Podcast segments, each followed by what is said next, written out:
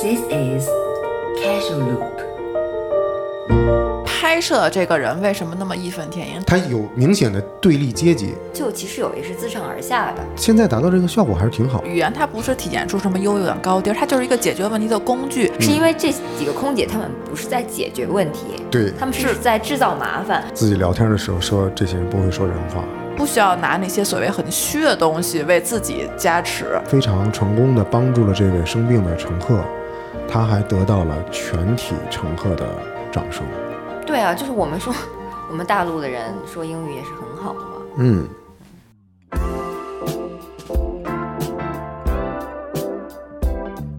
Hello，大家好，我们是开塞露，欢迎大家准时收听本期的开塞露。这一本期 期是我们三个人回归了，嗯是吧？是的，很久都没有在一起录了。对，很久都没在一起了。嗯，大家好，我是苏放。我是爽，我是盼，耶、那今天我们聊什么呢？呃，我们今天还是想来一期塞评，好不好？嗯就是我们想聊一下最近比较热热门门的话的题这个国泰航空的事件。哎，蹭个热度。那放来讲一下国泰航空的这个事情的始末吧。嗯，这件事情呢，就是有一架从成都飞向嗯香港的班机上出现了一件事情，当有一位乘客在想要一个毛毯的时候，嗯他没有说出用英语啊，他没有准确的说出毛毯的英语，嗯，他说的是地毯。啊，他说的什么 carpet 是吧？对，这个时候就有几位空姐在闲聊，表现出来的态度就是，如果她不能用英语说出毛毯，那她就不配得到毛毯。这样的一个事件被当时在飞机上的另外一位乘客录音下来，发到了、对平台上面，所以大家才认识到这件事情。另外就是还有可能一些消息也说，这位乘客他自己可能没有觉得他受到很大的歧视，嗯，他是使用的香港政府发放给各地的旅游者对旅游者的抽奖拿到的免费机票、哦，我好像知道这个抽奖的事儿。是吗？对就是他有幸拿到了这个机票，可能他也会觉得，so lucky。对，嗯，但是没想到是在这个飞机上面造成了这样的事情。那这件事情的后续呢，就也有国泰航空的官方致歉，嗯，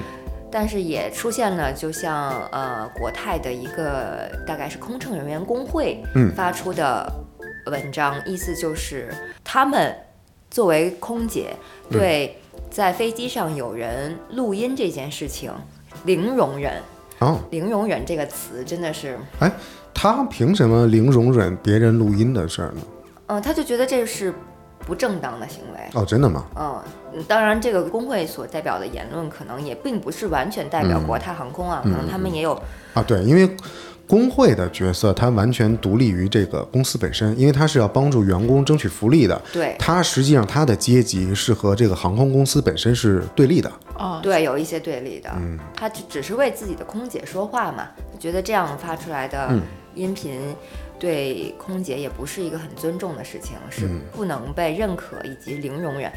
但但是作为服务行业，我空姐对乘客提出零容忍这这个词有点，嗯，我觉得也是。嗯嗯，服务行业嘛，嗯嗯嗯，所以你们俩有什么看法呢？呃，判下来，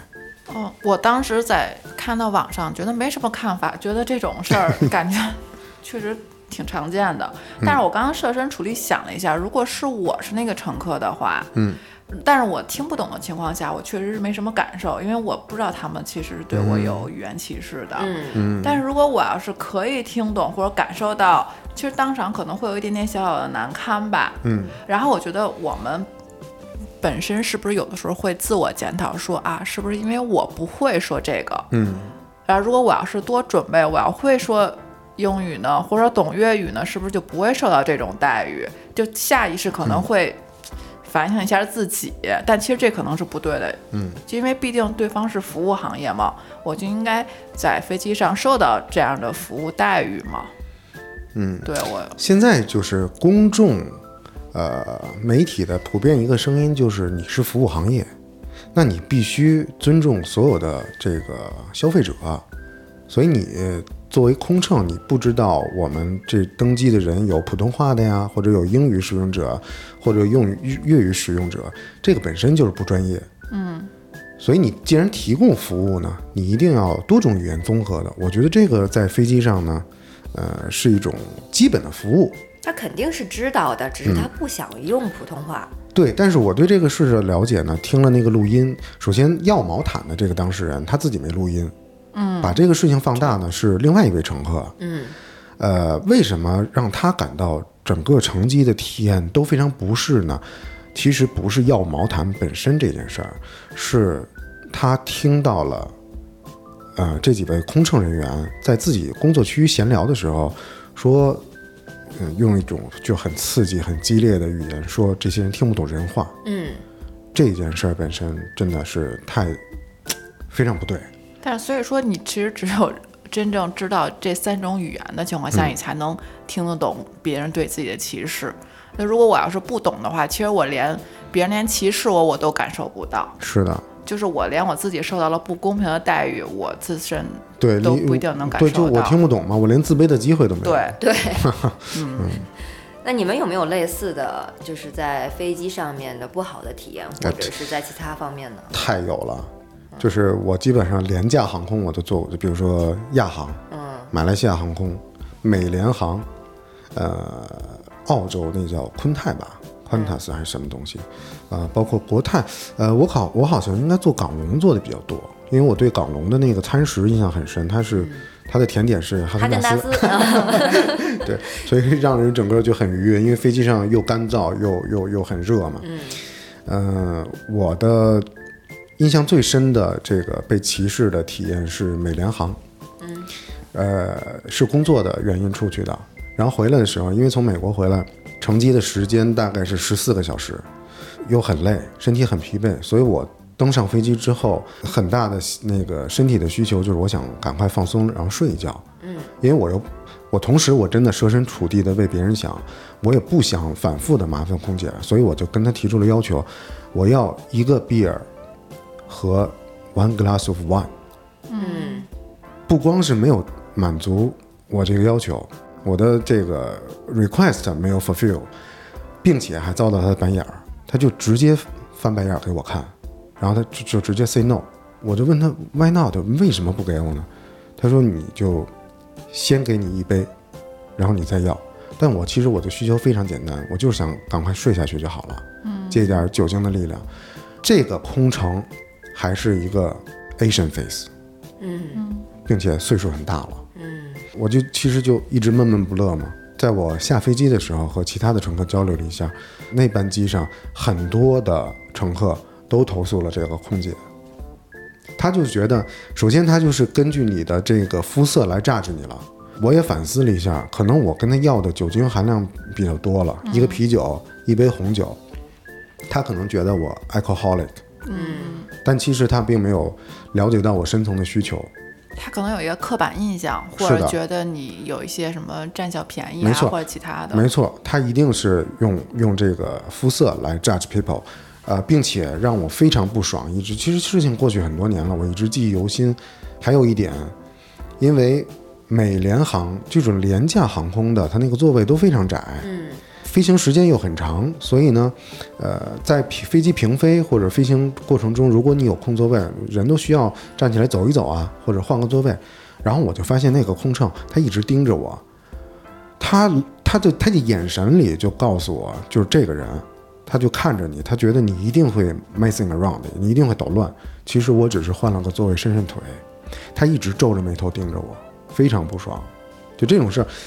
也投诉无门嘛，当时的那个自媒体也没这么发达，嗯嗯，这是非常不好的一次体验。你们有什么经验吗？故事？就和酒差不多类似的事情，是我那时候还很小吧，我忘了是上高中还是上大一，我的英语也很有限。嗯，应该是一个飞往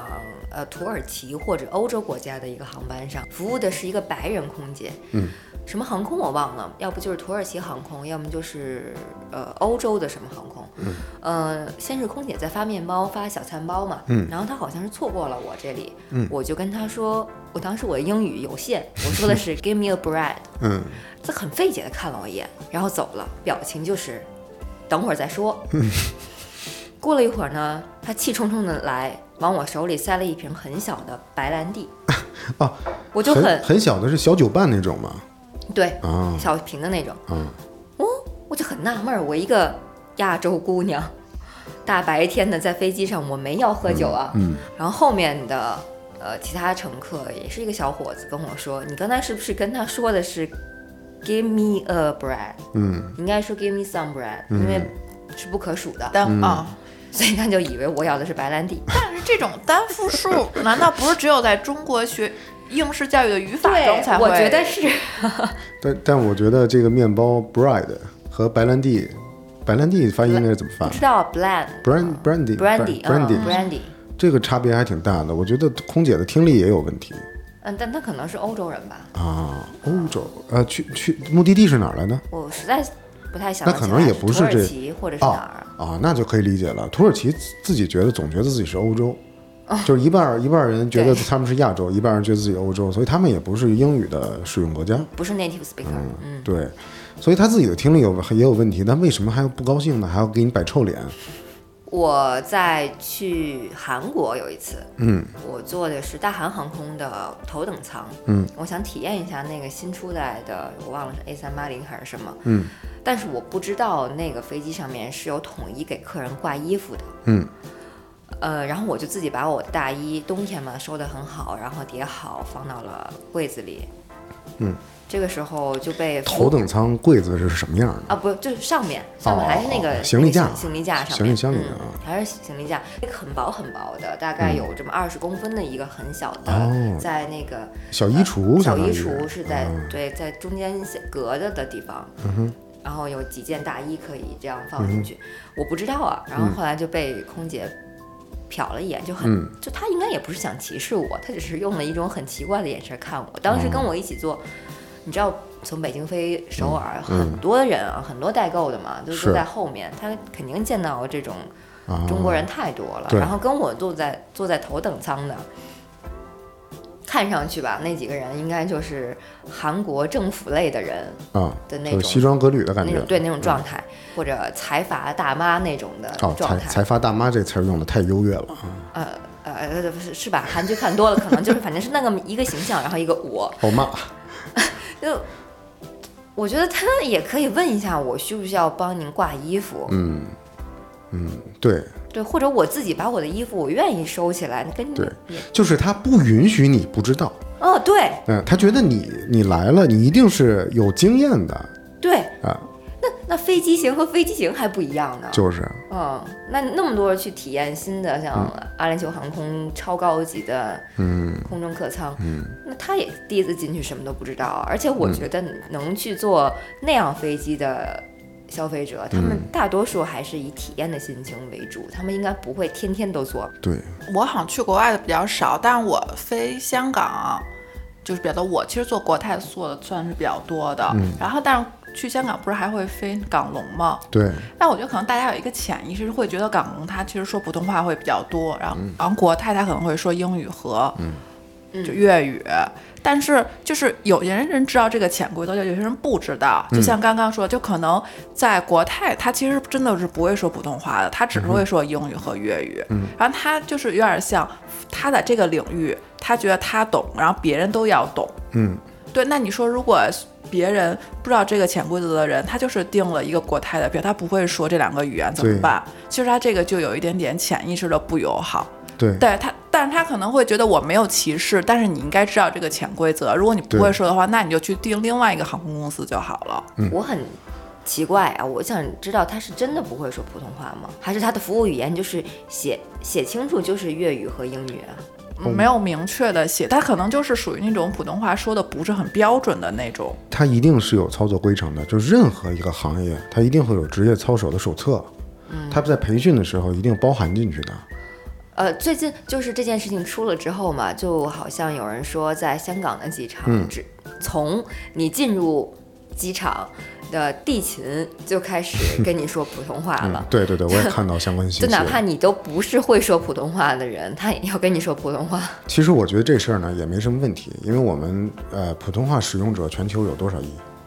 不知道啊其。实全就比如说啊，可能数据不准确，全球现在有大概六十多亿人口，七十亿吧。嗯，我们中国和印度呢是人口大国，中国现在十四亿多。嗯，我们占这个百分比已经很很很高了。嗯，也就意味着说，全球有百分之二十左右的人说的都是中国话或者普通话，这么大的一个群体，难道不应该受到重视吗？但是他可能觉得你大部分人还都是在中国，他没有散布在各个世界。是的，但是说到这儿，我想想想到有一个现象，就是有一些呃，因因为大家都有那个出去旅游的经历，有一些景点儿或者一些场所啊，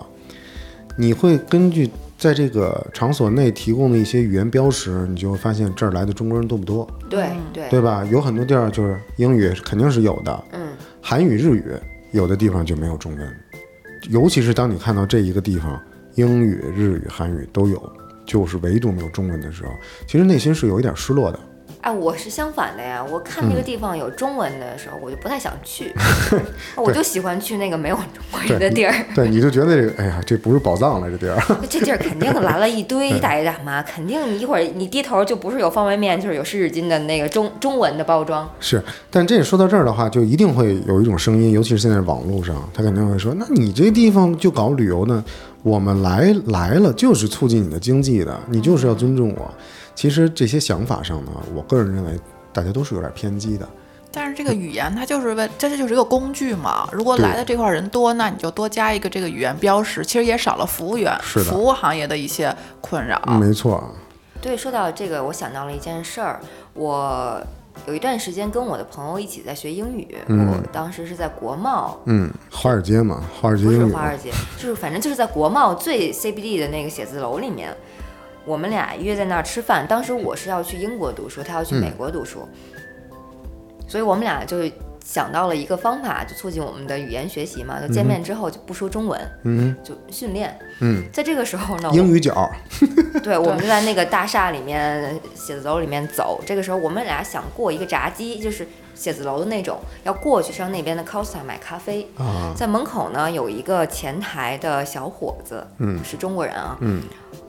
我们俩走到那儿就很自然的，比如说，哎，咱俩一直在说英语，走到那儿看到他，我就跟他说了句嘿，麻烦帮我开一下门。嗯，他就直接说了一句：“你他妈嘿谁呢？”啊！我就傻了，你知道吧？啊就我觉得在国贸嗯一个前台，我说句嘿，我说的是 H E Y，嗯，我说的不是就是咱们咱们所说的那个嘿，嗯他就他觉得我对他有非常大的造冒成犯了，对，非常大。然后后来我们在走的时候，发现嗯他就坐在、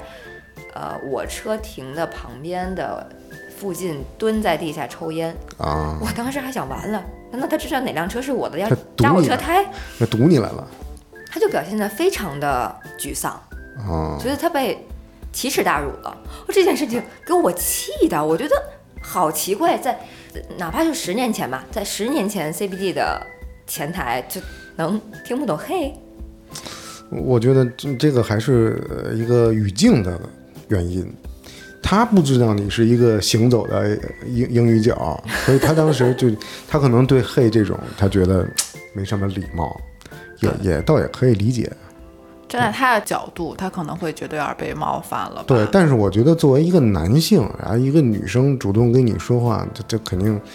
没事儿，一个女生随便来冒犯一个男性，这事儿也挺不可能。他那天就是心情不好吧？他应该是有一些自己的对事儿吧，对，肯定是遇上事儿了。但我也能感觉出来，就是语言这个背后，它就是体现一种心、心态。嗯，对，为什么就是简单的一个 “hey” 能让他产生如此大的心理波动？那我如果说嘿，然后用英语说你帮我开一下门，他是不是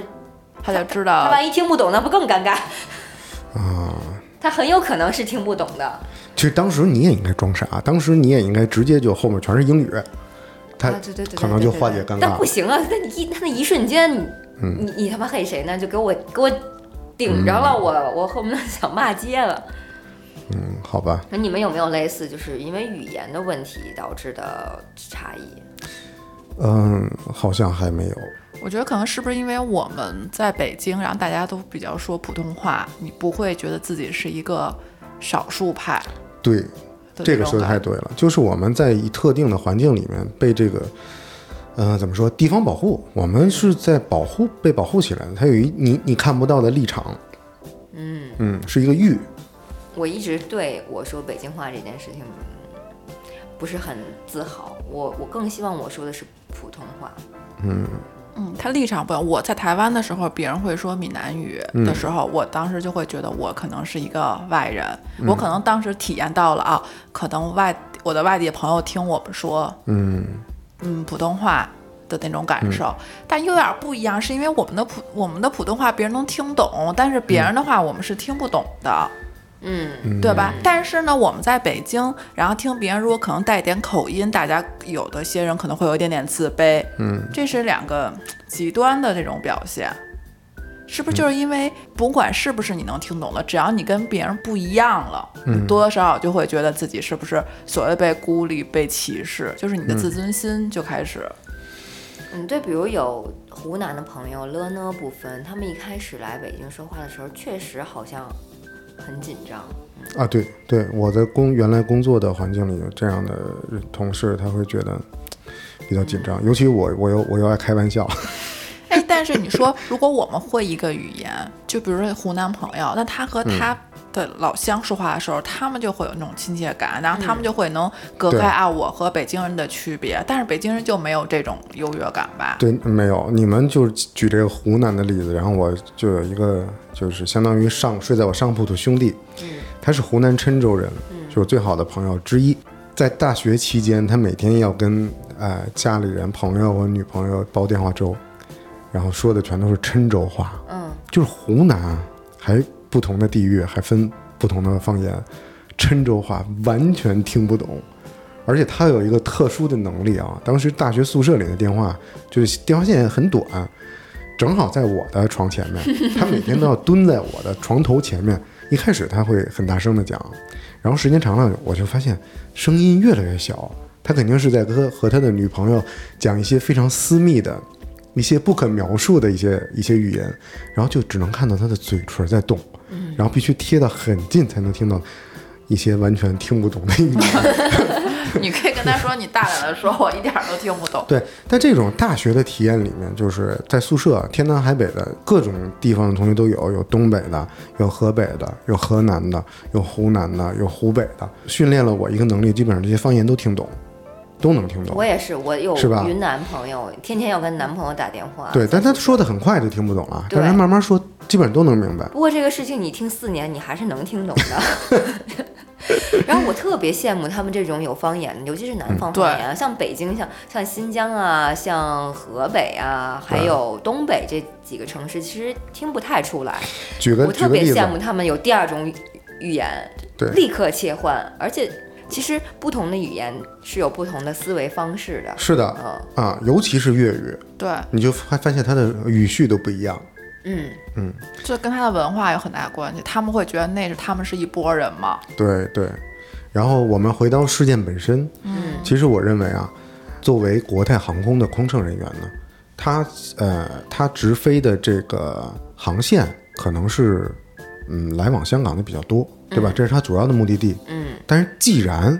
你要飞往内地，不嗯是成都飞往香港的。啊，成都飞往香港，就是你的航线的目的地、始发地和这个目的的 termination 都是都是这个你预先知道的。对啊呀、并且你作为空机上的服务人员，你这个班组，你一定是知道乘客的旅客信息从哪儿来的，他的基本信息你都有。嗯，这个绝对是最起码的尊重。就是如果你不会说普通话没关系，但是请你不要在后面议论别人。我听说国泰航空，它也是有一个做航空业的朋友在分享这件事情，就说首先国泰航空的成立就是一个英国人和一个澳大利亚人联合创办的，虽然它呃叫 c a s s i 是吧？我不知道怎么念啊这个词。最开始的 c a s s i 这个词的意思有有华夏有。哦，有中国这个意思是古老的中国的这个，嗯，呃，China 的意思是后嗯来才演变成现在咱们用的 China，所以就是两个外国人建造的，嗯，呃，航空企业虽然写着呃代表中国的意思，但他们可能确实，我觉得确实在企业文化上面没有特别，呃，嗯对就是他一定中没式重没注中重式的这个认同感，对对对也听说他们他们是很少会录用大陆空乘的，啊，极少极少，可能偶尔有那么一两一两期有代培大陆的，啊在同一班机上，可能香港的空姐就会说：“去吧，那个叫铃的人又又在叫你嗯们，去服务你们的朋友吧。对，他还有他有这个嗯这个区分，但是我觉得香港回归都这么多年了，嗯是不是应该嗯，没有吧？我觉得这个还是文化差异。对文化差异，嗯呃，我记得我第一次去香港的时候，啊，这得有二十多年前了。嗯然后落地以后，我就发现基本上无法沟通，就只能用英语说。但是当然 你，你为什么在说这几句话的时候，突然感觉你变成了一个新疆人？真 的吗？就入乡随俗的感觉。其实你在 对你到一个这这是有点儿呃，就是衣服会改变人啊。就是你比如说你今天着正装，那你的一些言谈举止一定会有一些变化。嗯，但如果你比如说你今天穿非常穿的非常 casual，就就像我们 casual look，这个时候那你说话可能就你没准一会儿你还双压呢，你还还玩点 rap 呢，这非常重要。就是有就像我刚才说的，有点玄学了，有一个场域。嗯，你到了那个不同的环境，你一定是觉得，哎呀，我有点格格不入，我得我得来点地方的方言，对，是不是？所以我第一次去香港的感受，我就觉得这该说不说啊，反正是一个别的地儿，就我没法说普通话，大多数都听不懂，对，就逼得我就只能拿英语沟通。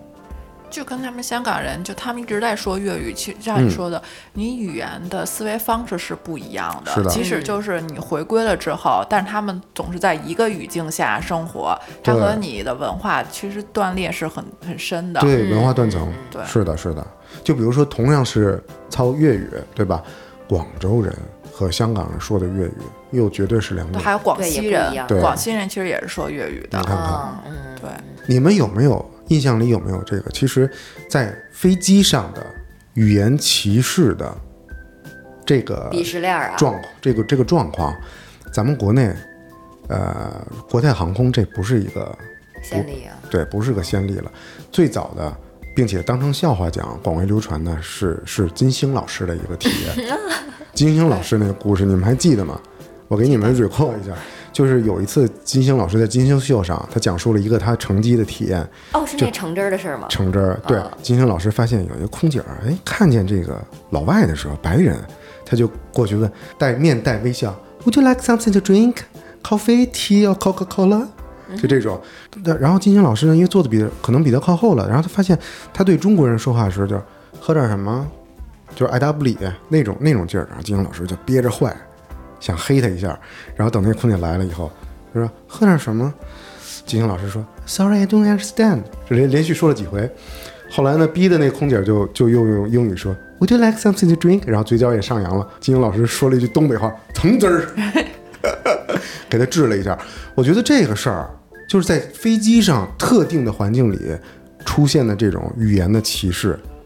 可能都没上升到这个种族或者是民族的歧视。金星老师那时候就是个鼻祖，这个事件，它不是第一次了，也不是偶发事件。我觉得他可能没有上升到种嗯族，但他可能是不是会觉得有一个高低之分？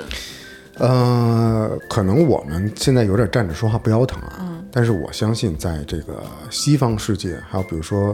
漂亮国呀，或者一些移民的人啊，一些华侨，他们一定会深有体会的，因为你就像黑人群体已经解放了，黑奴也解放了，嗯，但是这个根深蒂固的这个文化的背景，深深的埋藏在这些人的基因里面，嗯，无时不刻的就会有一些歧视的现象发生。嗯嗯，啊，我这两天在看一个香呃黑人的电影叫《The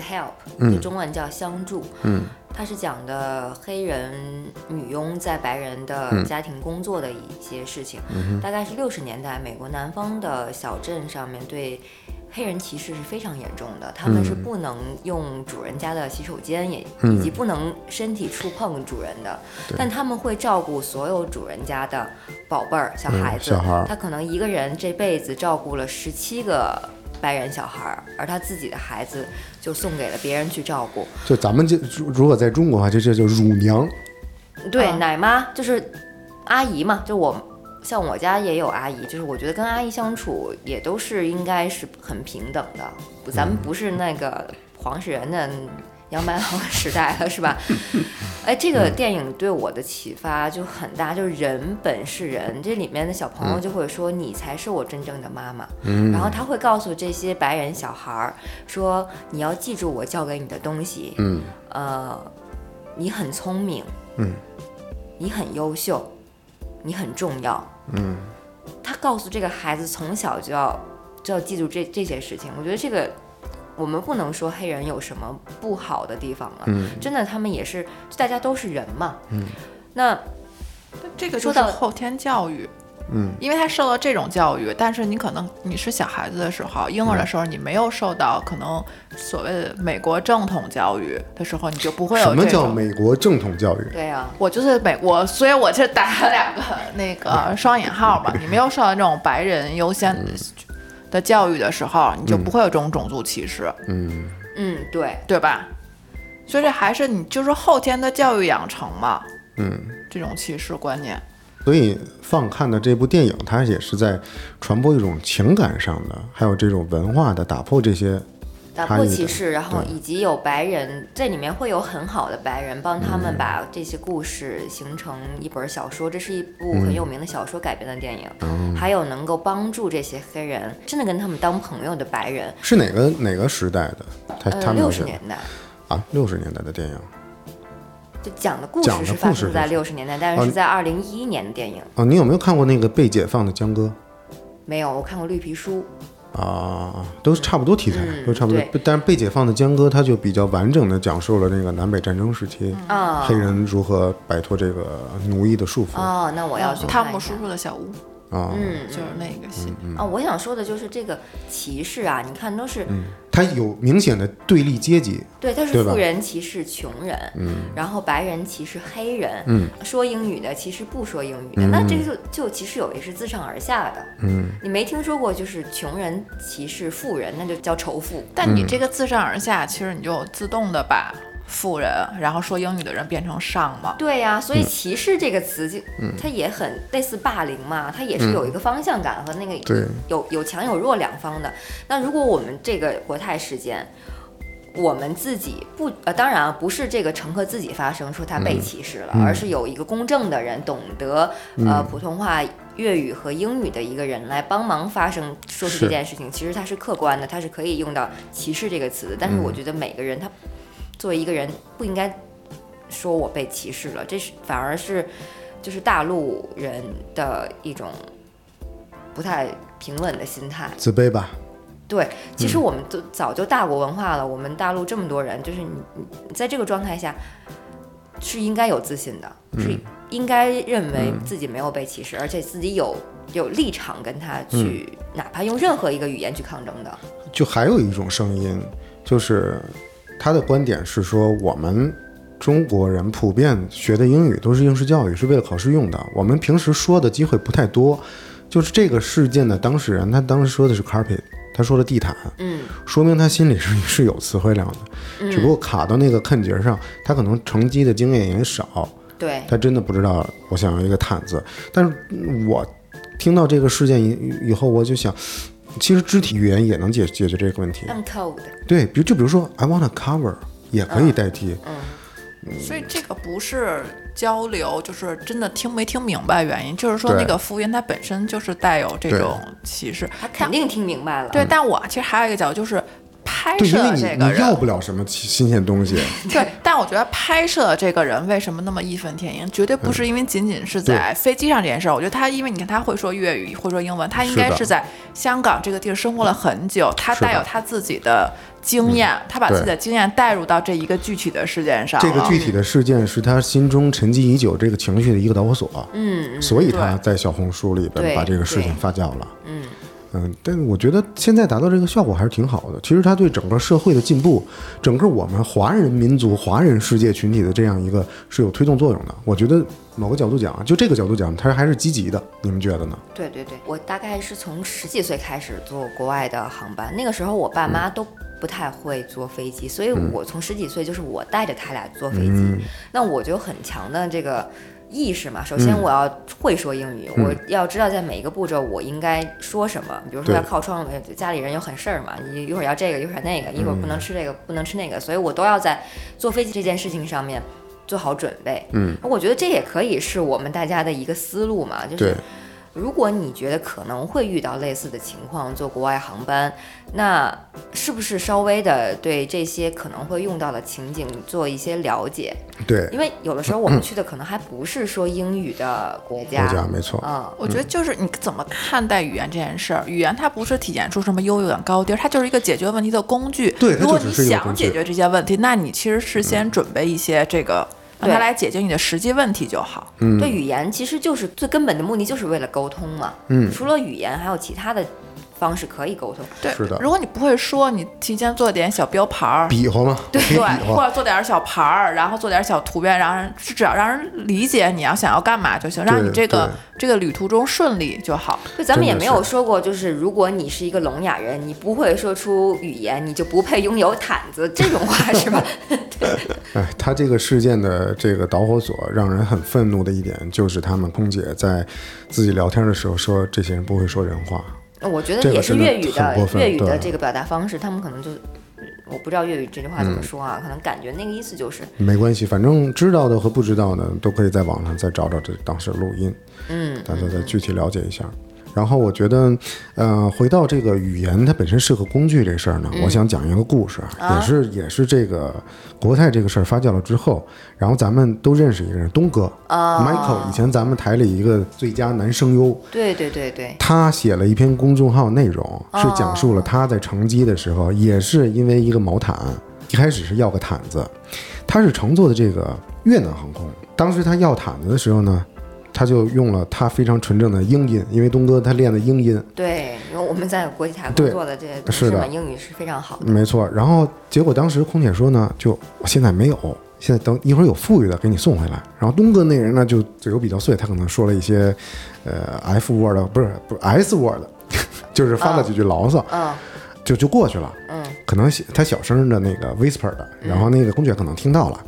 用但是英语啊，用英语。但当时呢，这个事儿就过去了。过去以后呢，他也没当回事儿。但是在飞机上呢，突然呢，有一个空姐呢，就是沟通过的空姐，主动过来找他。空姐说：“先生，我需要您的帮助。”就是越南口音的这个英语，他他是这么描述的啊，我也不知道越南口音，没听过。他当时一下就精神了，他以为这来找茬儿来了，因为东哥就这人比较 picky 嘛，对对， 对，然后没想到呢是怎么回事呢？这飞机上有一乘客啊，身体突发不适，腹泻呕吐，心慌气短，出虚汗，呼吸还很急促，精神状况也不稳定。哇塞，东哥就纳闷儿，为什么这你来找我呢？经过了解以后呢，空姐说什么呢？是因为看到你英语说的很好，说我们整个整个空乘组呢都没法沟通，因为你又会英语，然后你又会普通话。于是东哥就用用他自己这个语言的优势，就是询问了他的症状。东哥本身他有这个护理的知识，嗯他有这个户外护救援的这个资格，嗯他用他的能力，还有他的学了一些心理疏导，他一边安抚着这个病人，一边给他做这个心理上的建设。就是当你那个真正需要帮助的时候，比如说你可能有很严重的病了，我给你点儿那个维生素，其实就是 white lie，对，我欺骗一下你，让让你用精神力缓和自己的情绪啊，然后缓解症状。哎，东哥就做到了。同时，他还有一什么特点呢？他的东哥的母亲啊是这个主任医师，嗯，所以他有一定的医学常识，嗯他就掏出了自己的黄连素， 给那人服下去了。嗯所以在飞机上呢，整个通篇的文章，回头你们有空可以去看一下。嗯，他就强调了一点，就是他用他的语言，也是因为一个毛毯引要一个毯子这事儿引发的，他让人知道了他的语言天赋，嗯，并且在交涉的过程中呢，因为他为了缓解这个整个机上乘客的这个焦虑的心情，因为他已经发现有人拿出手机在拍呀、或者什么的，他还主动向机组要求使用机组的这个通讯器，嗯，向全机的乘客进行广播，哇，最后，他不但非常成功地帮助了这位生病的乘客，他还得到了全体乘客的掌声。真的，我在这儿想给东哥鼓个就掌。真的挺想给他鼓个掌真的特我特怎别么觉得挺搞笑的？越南航空整个航空飞机上的，不管是机长还是空姐，都没有东哥说英语好。对，那肯定是，肯定是因为东哥这个英语，他这个特别练过的，尤其是这个英音，对他的知识知识面，你看他的急救的知识啊，他用药的知识啊，包括他这个整个呃应急应急事件的这个心态，哎，非常好，非常好。就这个也是一个侧面，也讲分享一个小故事，大家也看看，其实，在飞机上能发生很多事儿。对啊，就是我们说，我们大陆的人说英语也是很好的嘛。嗯，刚刚说到那个飞机上的急救嘛，嗯嗯那你说他不会英语的话，那你说这个乘控他有基本的素养吗？我觉得这个越南航空的空姐表现出了非常的临危不乱的职业素养。嗯，首先她，呃，知道这个乘客需要需要帮助，他生病了，然后她在发现她无法处置的时候，她能找到这个飞机上语言有优势的乘客，寻求他的帮助。这点我觉得是非常专业的。所以我们其实还是最终是以解决问题为导向当。然你自身如果有一些不足的地方，但你其实是为了解决问题，所以你可以向任何人求助，没错而不是说因为我有这个没有这个语言优势或有语言优势而感到什么优越或没者自错卑。，你说到这个，对现所以现在我们要把这个问题归纳到就整体服务行业。我又想起一个例子，在我上大学的时哎，不候，不不，我现在就要插一句，你先就是说我觉得这件事情说到这儿，为什么国泰这个事情会被发酵诟病，嗯是因为这几个空姐她们不是在解决问题，对她们是在制造麻烦。对就哪怕她的英语、中文啥啥啥都说不清楚，但是如果她能像越南空姐这样寻求相应的帮助，或者在对飞机上只有一个想法，我就是把我该干的事儿干了就完了，就就是没有这些废话了。对，就是他太不专业了。我要说一个非常我的经历，在大学的时候，因为有的时候会和同学一起去外面小饭馆点个那个呃点几个小菜儿，嗯，是吧？或者点个盖饭。